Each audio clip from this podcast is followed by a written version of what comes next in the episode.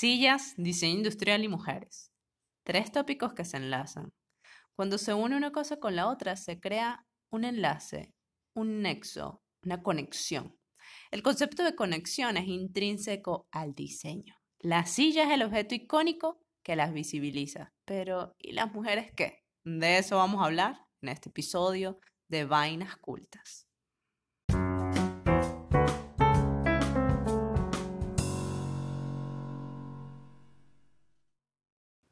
Empieza ya de una. Bueno, hola, yo soy arroba la Vera Paproni.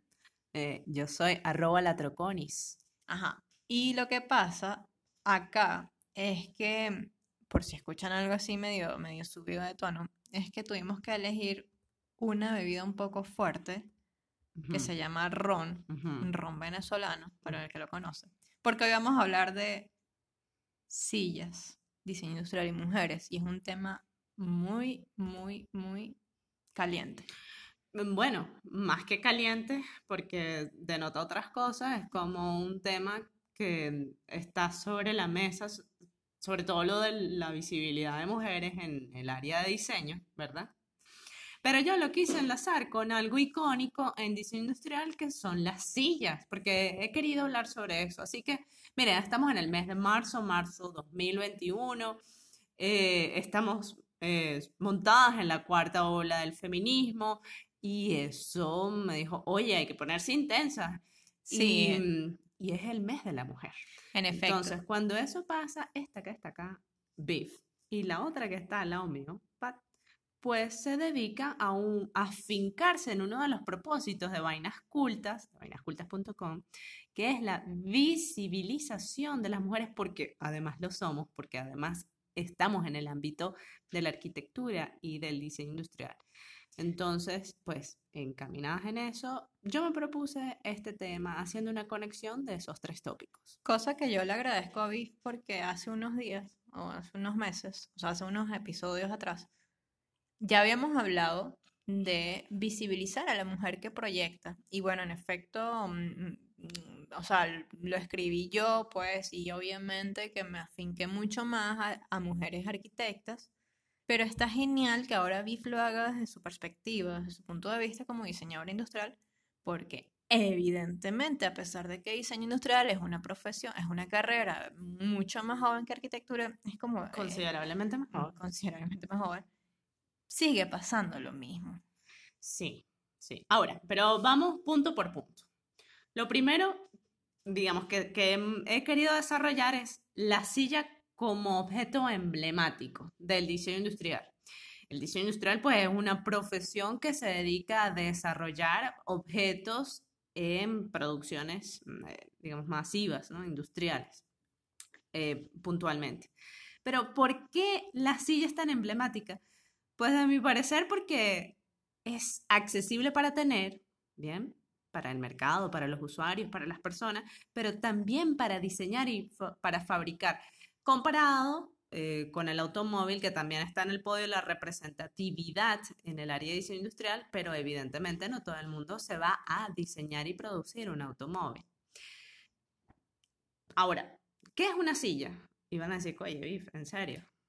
Sí, en serio. Pues bueno, la silla es un mueble, es un asiento individual con patas y espaldar. Básicamente es eso sumamente utilizado.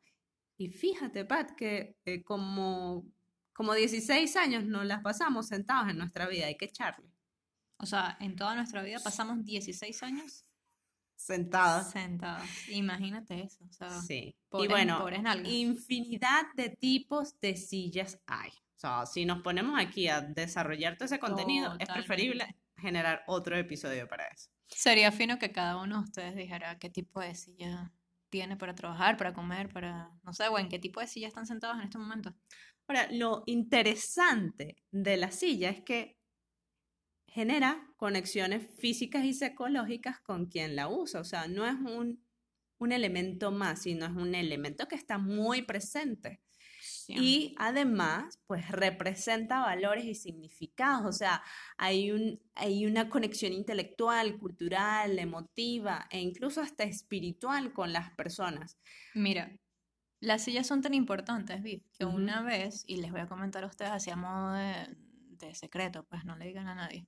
Una vez nosotros fuimos a una reunión en Buenos Aires. Una reunión era de pleno invierno y era de noche. Y no habían sillas. Y no habían sillos, marico, y eran como, éramos como mucha gente Sin sillas. alrededor de una mesa parados. Yo me sentí tan extraña. Bebimos más porque estábamos muy cansadas. Exacto. O sea, la comida estaba divina, el trago estaba divino, la compañía estaba divina, la plática, la... no había ni sillas Yo ni mu- salí ahí siendo socióloga, ¿verdad? ¿Te acuerdas? Sí, que lo que yo salí, que es que queriendo bailar ballet, o sea. No, tú saliste zarataca. Pero a mí una de las cosas que más me impresionó de esa reunión, que nunca me había pasado, era que no habían sillas y dije, wow, qué importante es una silla. Ahora, ah, me salgo del chisme, pues no, no le digo a nadie, pero eso pasó en Buenos Aires.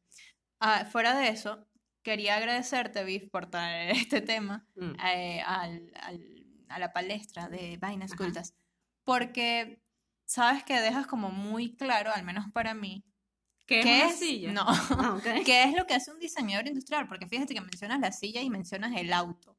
Sí. Un diseñador industrial no hace industrias. No, para nada. Esos son los ingenieros industriales es que, que- son fieles, amigos de nosotras, no como los arquitectos lo dicen, y los ingenieros civiles.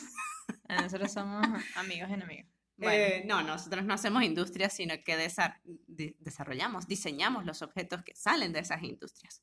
Bueno, Muy- volviendo otra vez a las sillas y, a- y al diseño industrial, pues bueno, o sea, la historia del diseño industrial se ha anclado en cuatro patas, pero a ver, sin ir, tan- sin ir tan lejos, porque pues la silla ha existido desde que la humanidad se cansó de sentarse sobre una piedra, seguramente. No tengo exactamente el, el- el año. La silla, concebida industrialmente, data como de mediados de 1800, cuando Michael Tonet, el pionero en todo esto, desarrolló unos diseños de madera curvado que son célebres y vendidos en millones de unidades y que aún existen por ahí, que se venden evidentemente y en un montón de bares de capitales europeas están. sí. Allí empieza realmente esa, esa conexión entre el diseño industrial y la silla. Eh, y la silla además es el objeto que a lo largo de la historia ha permitido crear, te da esa posibilidad. Mira, yo tengo esta, esta reflexión. Cualquiera se puede licenciar en la carrera de diseño industrial, pero se llega a la cúspide, Pat, a la cúspide, la cúspide del estrellato cuando se diseña una silla exitosa. Y eso es cuando hay verdaderas conexiones entre la necesidad, la cultura y la tecnología. Mira, yo, a mí me falta subir esa cuesta, O sea, todavía lo tengo, exacto. to- sí, está en mis objetivos, tengo el diseño, no la he producido. Sí, eso, eso iba a comentar, que tú Mm. tampoco es que nunca no. has pensado en una silla, porque como buena diseñadora industrial, lo que te han faltado es Sí. la fábrica, pues. No, bueno, el diseño, el diseño fue hecho durante la carrera con un gran amigo que falleció, Juan Diego Canelón, y con una excelente amiga y hermana del alma, Carolina Pérez.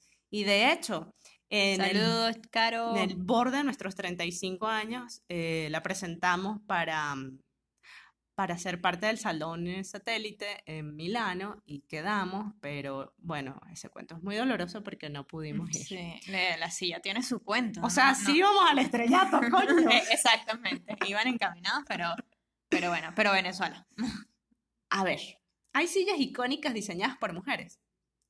¿Qué creen ustedes? Digo, hay, está en la misma historia las sillas, el diseño y las mujeres. Sí, pero lo que pasa es que durante esos 200 años aproximadamente que tiene el diseño industrial, se destacan los hombres. Así es. Qué raro, ¿eh? Qué raro siempre los hombres. Yo cuando estudié la carrera, pues se le hacía notable distinción a un montón de arquitectos, a quienes se le atribuye una serie de diseños de sillas icónicas. Eh, mencionemos los más, más, más, más, más. La creme de la creme. Ujú. Por ejemplo, la silla Barcelona de Miss Van der Rohe, en serio, de Miss Van der Rohe. A Lily Reich, que es la verdadera autora, y eso está recién, esa cosa está ahorita. Es, mm, a ella no se le daban los créditos, ella fue su pareja, pero bien, gracias. Eh, Y, y, y ojo que esa historia es, no solamente es una silla, sino es un montón, es una vida entera. sí, O sea, ustedes, de verdad, buscan, eh, incluso en el artículo que, que está acá en Vainas Cultas, está el enlace a esa historia, para que vean la cantidad y, y- y- o sea, la enorme historia que este señor le robó a la Lily. O sea, Lastimosamente, lastimosamente. Luego vamos a hablar, puntualizar en Lily Reich, un síndrome, un síndrome lastimosamente que nace con, este, por ella. Este, hay otro, que es Álvar Alto, al cual se le atribuyen, por ejemplo, el taburete 60 y la silla 401, de las que se ha hecho muchísimas réplicas, como una versión, eh, y que los vende así como pan caliente, mientras un Álvar Alto, entre comillas, eh, cuesta, suponte, no sé, 900, 1200 dólares en IKEA, evidentemente va a estar muchísimo más económica, como 150 dólares. Sí, pero siempre haci- haciendo alusión a Álvaro Alto. Ajá. Mm, No, las de IKEA no. No, bueno, no, pero Pero bueno, o sea, las otras, las que están en, en otras tiendas que sí se dedican a desarrollar sillas icónicas, pues sí se les atribuye a Álvaro Alto así, claro y raspado. Y en Pero en realidad, ella, él trabajó codo a codo con su esposa Aino Marcio, pero de quien casi, casi nadie se ha escrito. Nada. Nada, nada, nadie, dije yo. Dijiste nadie. Nadie, nada, nada, nada, nada, nada. Es Bueno, verdad, es verdad. Es uno de los, de los casos que hay que rebuscar para encontrar sí. información. Bueno, un tercer mm, eh, Caso. caso, eh, y pues a la que se le ha hecho más justicia es a Charlotte Perriot.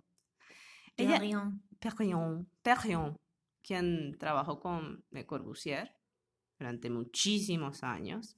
Que por cierto, ella fue a buscar trabajo en el mm, estudio de Le Corbusier. Y por ser mujer le dijeron, no señorita, aquí no hacemos bordados. Pero después vio, bolas. vio los trabajos de mobiliario de Charlotte, porque ella estudió diseño de mobiliario y dijo, ah, esto lo necesito acá. Bueno, Mm. la fulana Chaise Lounge, que es Longo. Longue, perdón, em, que durante años se le ha atribuido únicamente a Le Corbusier, inclusive no a Pierre Jeanneret, No, ¿verdad? no, No, no. sino a Le Corbusier. Este Eh, era su primo. Que también él, sí, o sea, sí, sí, que también lo... Le Corbusier se las traía. O sea, se Sí. le iniciaba a todo el mundo. Él es el papá de los helados. pues. Sí, sí, sí, ese señor tenía el ego chimbo. Ajá. Eh, esa fue, evidentemente, un diseño de los tres, entonces siempre se le atribuye al que más más. Es una cuestión, no sé, Muy un loca, poco chimba y además hasta de marketing en algunas partes. Oye, y Bueno. eso punt- puntualizando solamente a tres casos, ¿no? Porque si nos vamos a la Bauhaus, por ejemplo, ¡puf!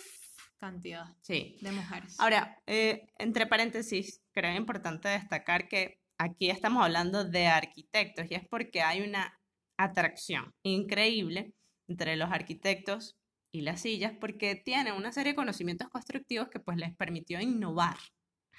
Eh, y ellas, eh, las sillas, pues, son un medio para comunicar su filosofía en 3D, así con mayor facilidad que si construyeran evidentemente una edificación o una ciudad. Por eso es que como que un arquitecto o arquitecta haciendo sillas, sí, Sí. eh, sí, Sí pasa. sí pasa. Mira, ahora que lo mencionas, recuerdo que mi tío, que estudió arquitectura, em, sabes que a él le encanta crear, hacer cosas, pero una de las cosas más emblemáticas que ha hecho como objeto, y yo creo que la única, o sea, que, que yo sepa, Una silla.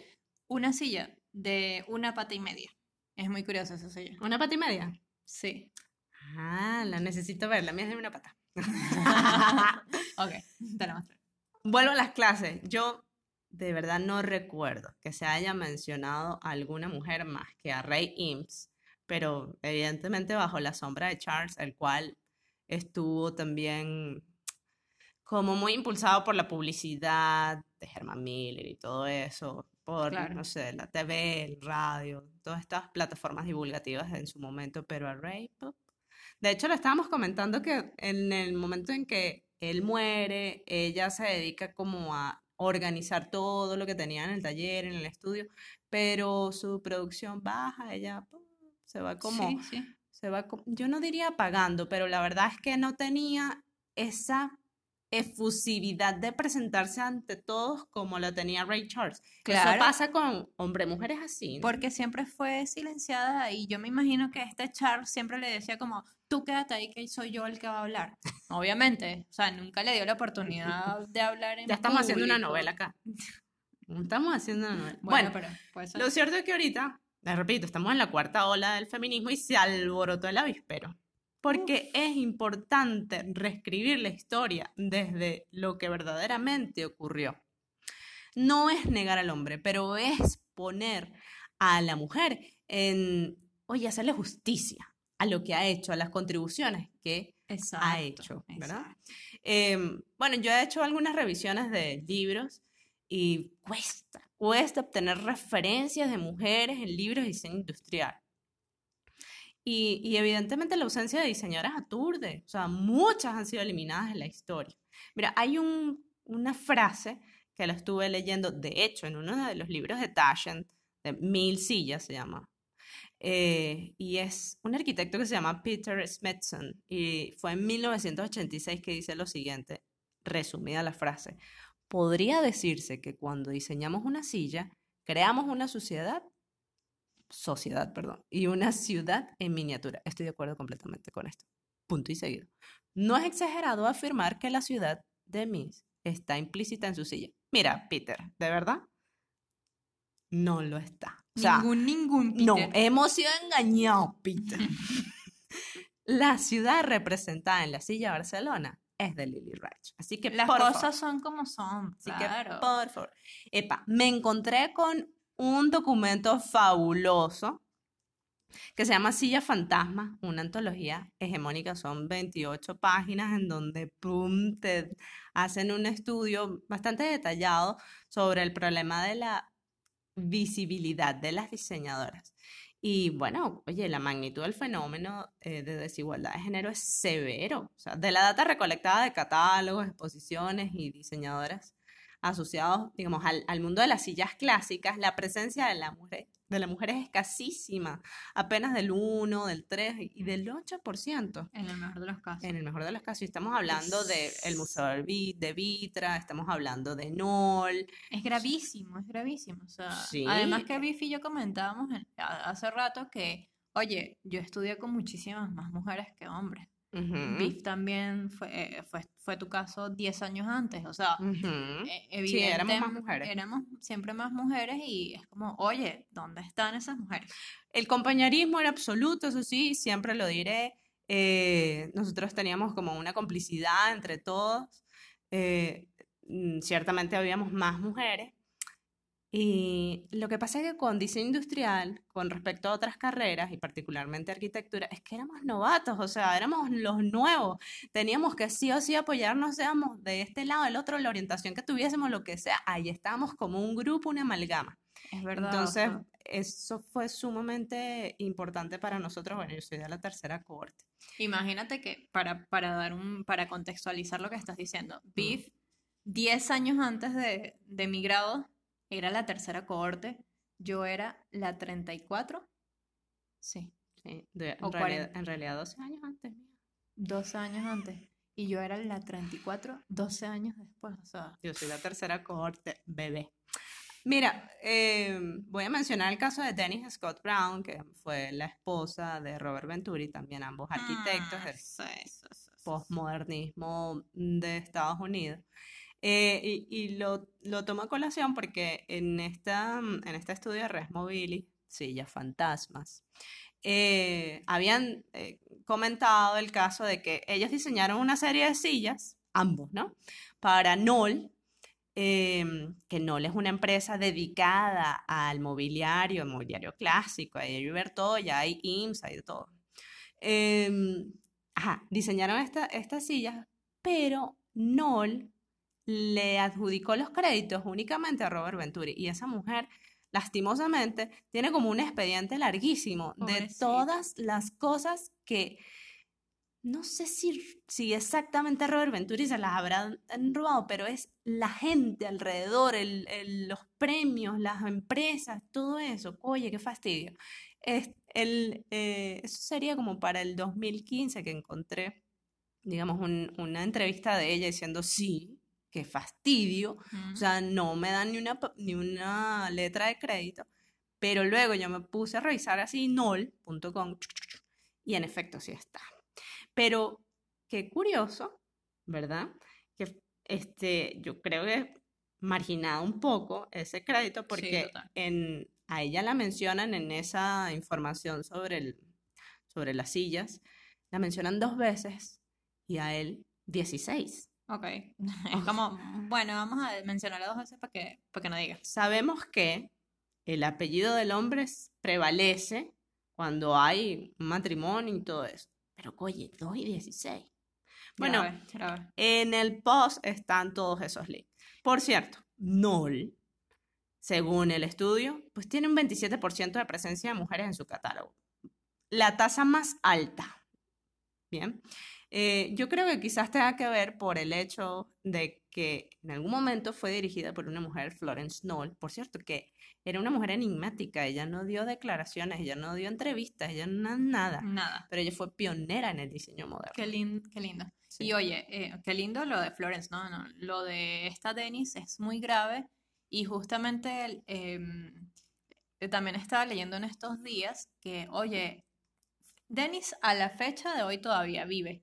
Mm. Em, Y- Robert Venturi no, y fíjate que en el 2018 el premio Pritzker, que es como el Oscar de, lo- de la arquitectura, El Nobel. el Nobel, ¿qué dije yo? Bueno, el, El Pritz- Oscar. eh, El, el Oscar, bueno, pues Mm, también el Oscar está muy puteado. Bueno, el Nobel, Bueno, el el Nobel Nobel también. Bueno. Sí, lo que sea, whatever. El premio máximo de arquitectura se llama Pritzker y en el 2018 se lo dan a Robert Venturi. Y fíjate que él se va a la ceremonia y no dice nada. Y esta Denny se queda así como... "Ah". O sea, porque el 50% de ese premio le, per- le pertenecía... Ella no participó, ella no estuvo presente. No, el como, 50%... como Lily Reich no estuvo presente Ajá, cuando en- inauguraron. Cuando los, los pabellones de Barcelona. Ajá, exacto. Ay, Es- no, horror, y ella desde ese momento se puso y dijo, yo voy a hacer justicia. Y luego este Robert Venturi se muere y ella dice, pues yo quedo viva para seguir haciendo justicia. Y es por eso que en este momento, a partir del 2018, Ujú. se empieza como a mm, desempolvar todo, toda esa historia y es ella la que está ahorita haciendo Ah. fuerza para que se le reconozca antes de que ella se muera. Ah, fíjate, entonces lo que yo dije que no, bueno, no, entonces Venturi sí está enmarañado ahí. Sí, un poco sí. ¿Qué hace que las mujeres diseñadoras industriales, puntualmente, no tengamos tanta visibilidad? Bueno, hablemos aquí en el ámbito de más modestas, de las diseñadoras de esferas más modestas, en la que yo me podría incluir. Oye, la lucha por tener espacio es continua. Creo yo que uno de los puntos más críticos, además de que, por ejemplo, en la periferia no hayan empleos mm, puntualmente en, en industrias, ¿verdad? No estamos en países industrializados. Además, hay un- una diferencia abismal entre el sueldo de un hombre y el sueldo de una mujer en todos los casos. Bueno, uno de los puntos más críticos creo yo que es el acceso a los medios de producción, que desde mi experiencia, debo decirlo, pues son espacios androcéntricos, es decir, son regidos por hombres, ¿ok? Sí. Los tratos, los acuerdos y los precios mejoran cuando se hacen entre hombres. Lo digo por experiencia. Qué loco, ¿verdad? O sea, Y bueno, ha sido relativamente reciente y en determinados países, por ejemplo Argentina, que hay talleres, ateliers, hay fábricas en donde hay equidad de género. O sea, eso pudiese ser la norma en algunos talleres. La discriminación laboral existe. eh, Y aquí vamos a em, a hablarles sobre el síndrome de Lily Reich, que es súper típico, pero debido a lo que vivió ella, y es lo que pasa en el ámbito de la arquitectura particularmente, y en diseño industrial también, ya que lo estamos hablando, pues eh, lastimosamente le han dado este nombre, a este síndrome, que es la mujer trabaja y no recibe el justo reconocimiento que sí tienen sus jefes, que sí tienen sus socios o sus parejas. ¿Cuántas hemos pasado por eso? Mm, un montón. Así sea en un proyecto, así sea en toda la vida. Un montón. De hecho, qué vaina, coño, con la cancelación de la pareja mujer. Eso es terrible. O sea, le pasó a este mundo de señoras que yo les estoy comentando aquí y a unas cuantas más y me incluyo. Felizmente, no fue una silla lo que diseñé, sino pan. Y bueno, y felizmente todavía quieres el pan porque Ah, el no. pan no tiene la culpa. pues. No, el pan no tiene la culpa para nada. Bueno, desde tiempo María Castaña ha existido un menosprecio groserísimo a la contribución de mujeres en todas las esferas de la vida. El diseño industrial no es la excepción, aunque sea una disciplina relativamente joven, ya dijimos como 200 años. Nació en un mundo lleno de barreras sistémicas que impiden la participación igualitaria de las mujeres. Esto lo tomo de la ONU Mujeres. Y mira, no, chicos, ya está bueno, vale. Claro, por Ya, favor. de verdad, de verdad. A pesar de algunos progresos por los derechos de las mujeres, el cambio ha sido bastante lento. Bien. O sea, comparado con el frenetismo en el que vivimos, pa- o sea, Sí, ha sido sí, lentísimo. sí, Em, Oye, esa agenda pesa mucho, porque Sí. esto la, la ONU lo estableció hace como 25 años. imagínate, y todavía estamos aquí Y de- peleando para que a nosotras se nos reconozca Y- esta vaina. No ¿Y cuándo fue la primera ola del feminismo? O sea, estamos hablando de como de finales del 1800. ¿ah? Sí, sí, sí. Y bueno, y De verdad. totalmente, es una desgracia. Y bueno, y tú mencionas aquí la arquitectura y el diseño, obviamente, porque, Mm. mm, porque eh, somos, hablamos con propiedad, pero yo me pongo a pensar, por ejemplo, en la política. Mm. Mm. Ahora nos sorprendemos cada vez que hay una mujer en el, es- e- en el cuerpo diplomático de algún país, Mm. eh, como ministra, como incluso como vicepresidente de un país. O sea, es increíble y eso no debería ser. O sea, qué fino que esté pasando, pero qué lástima que nos sorprendamos porque, ¡ah! O sea, es como algo tan distinto a la normalidad, a la regla. Pero está pasando. Está Y no pasando. es cancelar a los hombres, y eso No, qu- quiero recalcarlo, queremos recalcarlo. para nada. Es equidad, equidad.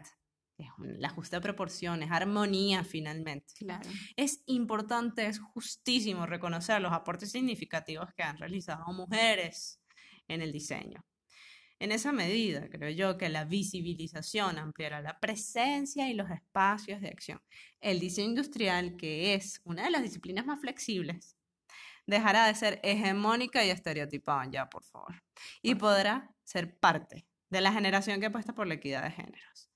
Así que, niñas, mujeres, chicas, que las sillas de diseño que hagamos nos visibilicen. Por Vamos a darle, vamos a darle. Amén. Bueno, y las sillas y los edificios y lo que ustedes tengan que hacer en sus casas, en sus vidas. Las creaciones, las empresas, los proyectos, las, no sé, los, em- los emprendimientos sociales, eh, las tortas, un montón de tor- tortas todo, que, que se lleven el sello de mujer, carajo. y hace, hace, un, hace rato, no sé si fue ayer o fue hoy temprano, ¿te acuerdas que veíamos a, a una mujer diciendo como que le gustaban que, su, que en su... mm, eh, perdón, ella pensaba, esta mujer pensaba que en la vida, en los grupos, en los proyectos, deberían haber más mujeres, porque las mujeres tenemos como esta sutileza al actuar, al Ay, no, andar. pero eso lo dijo Julio Finance. Ay, no, perdón. Lo Claro, dijo Julio no era una mujer, en- estaba- está- en un webinar. Está- no, no, lo dijo Julio Finance, lo dijo la, la chama con la que estaba él. Bueno, él, bueno, Bueno, fue en un webinar de Julio Finance. Ajá. Decían que, que deberían haber más mujeres en todo por esto, porque los hombres normalmente, eh, pues como que tienden a la violencia, o sea, las guerras se han hecho por hombres. Eh, cualquier cantidad de, de peleas, de discusiones, vienen. La mujer no estamos pendientes de, de pelear, las mujeres estamos pendientes de, bueno, de que todo sea lindo, sutil. Bueno, yo no quiero poner a toda la mujer en un pedestal, no, no es eso. Obvio, obvio. Lo que pasa es que tiene que haber equidad. tendencia, es tendencia. Equidad. A eso nos referimos. Bueno, esto llegó hasta acá. Esto Ahora seguirán mm, más temas referentes a la visibilidad femenina en los ámbitos del diseño, de la arquitectura, de la cultura, porque nos preocupa, porque somos parte, porque nos queremos sacudir las malas pulgas. Y porque seguiremos dando pie a que las mujeres se, vi- se vili- Visibilicen. visibili- vis- visibilicen. por eso- Así que por eso tenemos durante el mes de marzo, si ustedes están escuchando este episodio, en marzo del 2021, corran a la web porque les tenemos una super promo en nuestra super guía del super infoproducto. un super descuento Vale. del 15. Bueno, para publicidad era malísima. Un 15% de descuento para adquirir esa guía que las va a ayudar a poner sus ideas en orden, en orden y en marcha. Siempre y cuando seas mujer, lo dejes reflejado en tus datos, pues recibirás un 15% con el cupón Mujer, culta. culta. Por cierto, Mujer Culta es un apartado que tenemos en nuestro newsletter. En vainascultas.com vas a encontrar todo eso. Bueno, Y seguimos. esto fue publicidad. Sí. Bueno, seguimos en escuchar. nuestras cosas para seguir desarrollando material. gracias por escucharnos, gracias por compartir, gracias por contribuir a esta parcelita web. Esto fue Vainas cultas y pif y, y, y Pat. Exacto. Chao, chao. Arroba chao, vainas chao, cultas. chao.